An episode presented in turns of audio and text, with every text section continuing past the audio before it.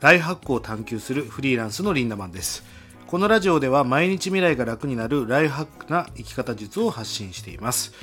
えー、今日はですね、メンバーシップ向けの配信なんですが、なかなかね、普段クローズドで聞けないので、普段どんなことを話してるか聞けないという声が多かったんで、今日は特別に無料公開したいと思います。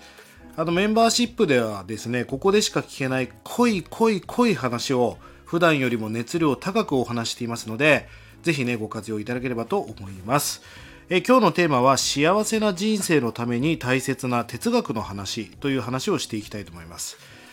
あのー、まあ普段ね、えー、普段の配信では全く触れられない超ディープなお話をしてみたいと思います。まさに哲学の話です。人生を司るものはね、やり方ではなく根幹にある、まあ、あり方みたいなことですよね。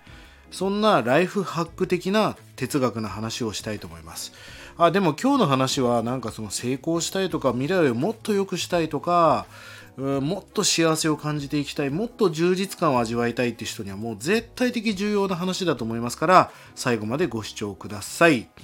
えー、そもそも哲学とは何ぞやとちょっと辞書で調べてみたんですがこう書いてありましたね人生世界、えー、物事の根源にあるあり方原理を理性によって求めようとする学問また経験から作り上げた人生観と書かれています。まあ生きとし生ける全ての人間が、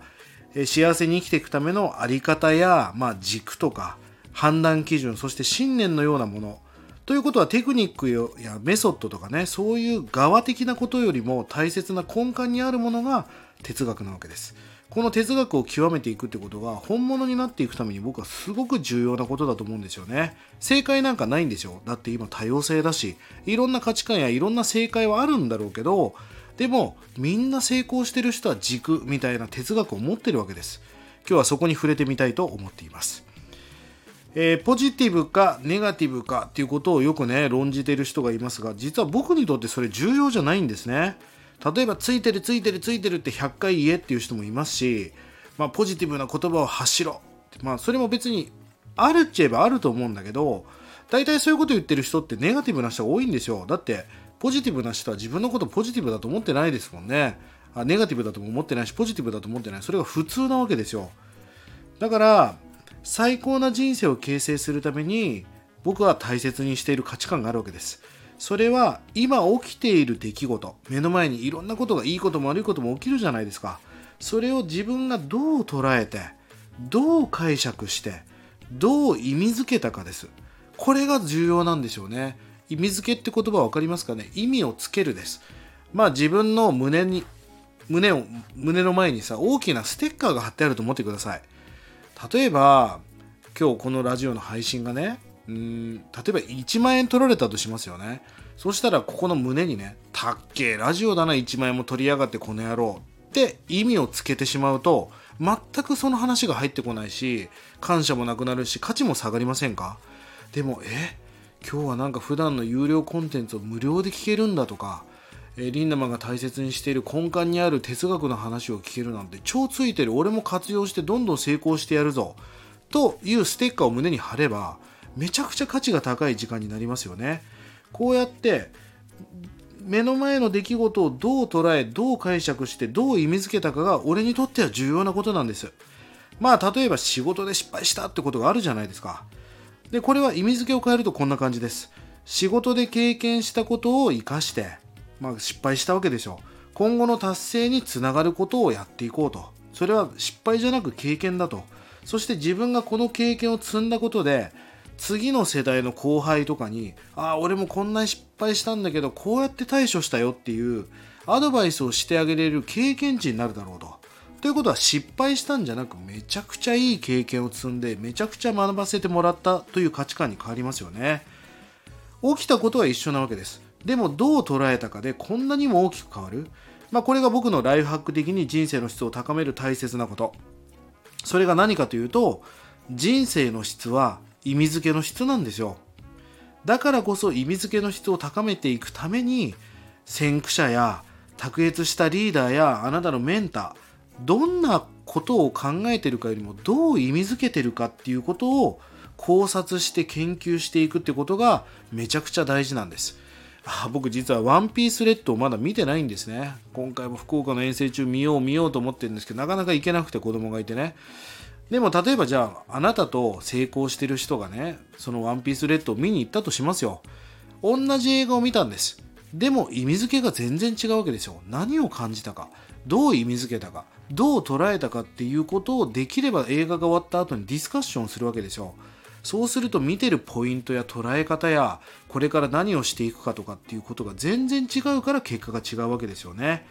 こんな感じで卓越した人の意味付け根幹にあるものを盗んでいくっていうことが俺にとって幸せになったりライフハックしていく上ですごく重要なことなんです。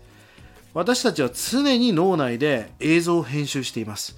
例えば30歳の人に自己 PR をしてくださいって言うとねまあじゃあ1分ぐらいにまとめて喋りますねみたいな。自分はこういう人間で仕事はこういうのが得意でちょっと恋愛は苦手なんですよねみたいな感じで自分をプレゼンするじゃないですか。でも本当に30歳の人が自分の自己 PR をしようと思ったら30年かかるんですよ何歳で生まれてお父さんとお母さんどんな人でとか。30年生きてるわけだから。でもそれを勝手に自分が記憶を編集して1分にまとめることができるから人間っていうのは面白いわけですよね。ただその編集技術が下手くそだったり乏しいといや自分はいつもねついついおっちょこちょいで失敗しちゃうダメな人間なんですっていう編集をしちゃう人もいればいや私は恋愛力が低くても結婚できないダメな女なんですみたいな感じで記憶をマネージメントして編集してしまうわけですよね。しかもそのトリガーとなっているのがこの今日話している意味付けでね。意味付けが乏しいと記憶の編集が下手になってしかもトラウマになってしまったりすると。だからこそ意味付けの質を上げるための強化トレーニングが俺は常に必要だと思っています。だって意味付けの質が人生の質を司っているからですよね。じゃあね今日はここからさらに哲学的に深掘りして考察していきたいと思うんです。みんなついてきてね。まあお分かりいただけましたでしょうか？意味付けっていうのは感情や人生をコントロールしているんです。えコップの中に水が半分入っているのを見てね。コップに水コップの中に水が半分しかないって思ってる人もいれば水がまだ半分もあるという捉え方で人生っていうのは大きく変わりますよね。半分のお水は一緒なんですよでもどう捉えたかどう意味付けたかによってこんなに変わってくるんです。なんでなんだけど今日はこっからねめちゃくちゃ逆説的な話をしています。しかも超非科学的なお話をするんで、えー、皆さん心して聞いてください。だって哲学なんで今日は。え人生は意味付けの質が大切だという話を今日コンコンとお話しました。だけど俺は人生に実は意味なんか全く存在していないんではないかと思っています。まあ個人的に輪廻転生とかさリンカーネーションね生まれ変わっていくっていう。そして神様が存在するっていうことも僕は信じていますしあ僕川崎大師幼稚園卒園なんで毎日般若心経写経していましたし信仰心はあります、えー、特に、えー、どっぷりハマってる宗教観とかはありませんけどだけど手を合わせるとか、えー、今日もお墓参りに行ってきましたけど先祖崇拝っていうのは大事なこと。あとは徳分を積まないといけない。まあこういうことはめちゃくちゃ信じてるんですと同時にですよ。本当は輪廻転生なんかなくて神様なんか存在していなくて生きていることなんか意味があるのかというふうにも実は最近めちゃくちゃ考えているんです。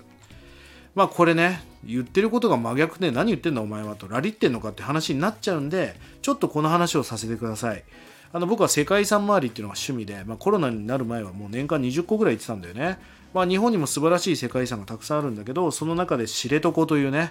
北海道の右上の方にある知床半島っていう、まあ、そこが自然文化遺産なわけですよ、まあ、僕はそこに3回以上行きましたけども毎回ネイチャーガイドをあのまあ、雇うわけですよね。で、その人に案内をしてもらいました。もうそれはね、もうそれ語ったら時間がないんでやめますけど、素晴らしい体験ばかりでした。え地球を感じたし、え地球の偉大さ、自然の偉大さも感じました。熊にも遭遇しました。そしてね、事故に遭った遊覧船にも乗船しました。まあ、3回以上知床に行ってるんだけど、ある時ね、鮭の産卵を見に行った時がありましたから、その時の話をさせてください。まあ、鮭っていうのは確か海を2年間ぐらい回遊してくるんですよね。である時川に戻ってきてその川を登っていくわけですよ。もう全身傷だらけになるし上はトンビが飛んでるわけです。は鮭が死んだらもう上からつついて食ってやろうっていう鳥が飛んでるわけですよ。もう傷だらけになりながら滝を登りながら魚って滝登っていくんですよね。でもう傷だらけになりながら産卵して最後に朽ち果てて死んでいくんです。そして鳥に食べられるわけです。まあその様を見て僕はガイドに質問しました。この鮭って何のために生きてるんですかと。だって2年間ただ泳いでただ卵を産んでただ朽ち果てて死んでいく。その様を見てつい僕は質問してしまったんですね。その時にネイチャーガイドはこう言いました。命をつなぐためですと。俺は聞き直しましたよ。えそれだけですか？それだけってことないでしょ？って聞いたらガイドはねそれだけですと。まあもちろんその人の個人的な見解も入っているとは思いますがその話を聞いた時に俺はどう思ったかっていうとこれ人間も同じじゃないかなと思ったんです。何かと意味ばかり考えてしまいがちですよね。例えば仕事を頑張ってたらその活動に何の意味があるのかって言ってくるやつもいるし頑張っても意味ないじゃんとか言われることもある。ついつい人間って意味ばかり考えてしまう。でも本当は意味なんか何にもなくて無の境地なんではないかって思ったりするわけです。なんか哲学でしょ？みんな伝わってるかな？今日の話着地するか心配だけど感じ取ってほしいんです。理解しようとしなくていいです。うん。あの人生っていうのは答えがない旅みたいなものですよね。まあ哲学なんか人それぞれだし正解もないし今日もリンナマンというたった一人の個人的な哲学的なお話をしています。でも端的に言ってしまうとね意味がないことにきっと意味があるんではないかなと思ってるわけですよ。そして答えや悟りっていうのはもう死ぬ30秒前のベッドの上でしかわからないんですよね。だから人生っていうのは面白いし年を重ねていくことは最高なんです。何でも本を読んだり YouTube を見て分かってしまったら人生面白くないでしょ。なんか当たる占い師に全部あなたは何歳で死ぬとか言われても面白くないです。俺は聞きたくもないです。占いも占いとか俺おみくじあんま好きじゃないです。なんでなんでかというと信じてるし先に知りたくないネタバレになっちゃうからね。あなたの哲学や美学は何ですか？正解なんかありませんよ。ただそんな哲学や美学を探求していくことはめちゃくちゃ大切だと思いませんか？そしてあなたが卓越した人の哲学を学びモデリング学ぶの語源は真似部ですからそれは本当に自分を磨いていけることだしこの自分を磨いていく自分が成長していく自分が変化していくこれは綺麗事じゃなく幸福の中の一つだと思うんですあの僕もそこそこ豊かな生活をしていますが豊かになって気づきました。豊かになって幸せになるわけじゃないわけですよ。やっぱりそこまでのどんな経験を積んだかとかそして今僕は今日こう思ってるって哲学的な話をしていますがでもこんなこと普通に生きてたら気づかなかったと思うんですよね。こういうことを実感して生きれてるっていうことがもうある意味僕の幸せだったりするわけですよ今日はね意味がないことにきっと意味があるんではないかなっていうその意味を本当の意味をつけていくことこそが人生なんじゃないかなと思っている次第です皆さんは一体どう思いましたでしょうか？ぜひコメントとかで聞かせてくださいね。ということでね、えー、今日は無料で配信させていただきました。えー、こういったね、えー、メンバーシップ向けのコンテンツっていうのはオンラインサロン、そして、えもしくはスタイル、スタエフのプレミアム、メンバーシップメンバーか。メンバーシップメンバーじゃないか。メンバーシップ。そして、えノートで、え有料でも販売しております。えー、ぜひね、これ1日30円で毎日情報を配信しています。まあカフェラテを1杯ね、リンダマにおごるような感覚で、1日たった30円ですから、でも良質な情報をほぼ毎日配信しています。そして過去のコンテンツもフル視聴できますから、まあ、特にノートとかスタエフとかあるんですが、ぜひオンラインサロンライフハック研究所が一番様々なコンテンツを見れますし、ライブ配信とかもやっていますので、そちらの方概要欄から辿ってご参加いただければと思います。まあ無料で取れる情報も素晴らしい情報たくさんあるかもしれませんが、やっぱりね、クローズドじゃないと喋れないことっていうのもたくさんあるんですよね。で、たった1日30円ぐらいのこと、チロルチョコ1個か2個の話なんでね、まあ、ぜひ、ぜひね、僕にお酒を一杯おごるような感じでご活用いただければと思います。まあ今日はちょっと小難しい着地点のない答えのない、えー、お話をさせていただきましたが何かが皆さんに伝わればいいなと思っていますライフハックっていうのは生き方なので、まあ、まさに人生術の話をしています最高な人生にしていくために何が大切なのかということをお話しています SNS の話とか考え方の話とか、まあ、お金の稼ぎ方とか資産運用とかさまざ、まなそれ全部ライフハックにとって重要なのでそんなコンテンツを配信していますのでぜひ皆さん聞きに来て聞きに来てくださいね。ということで、今日も素敵な一日をリンダマンでした。またお会いしましょう。またねー。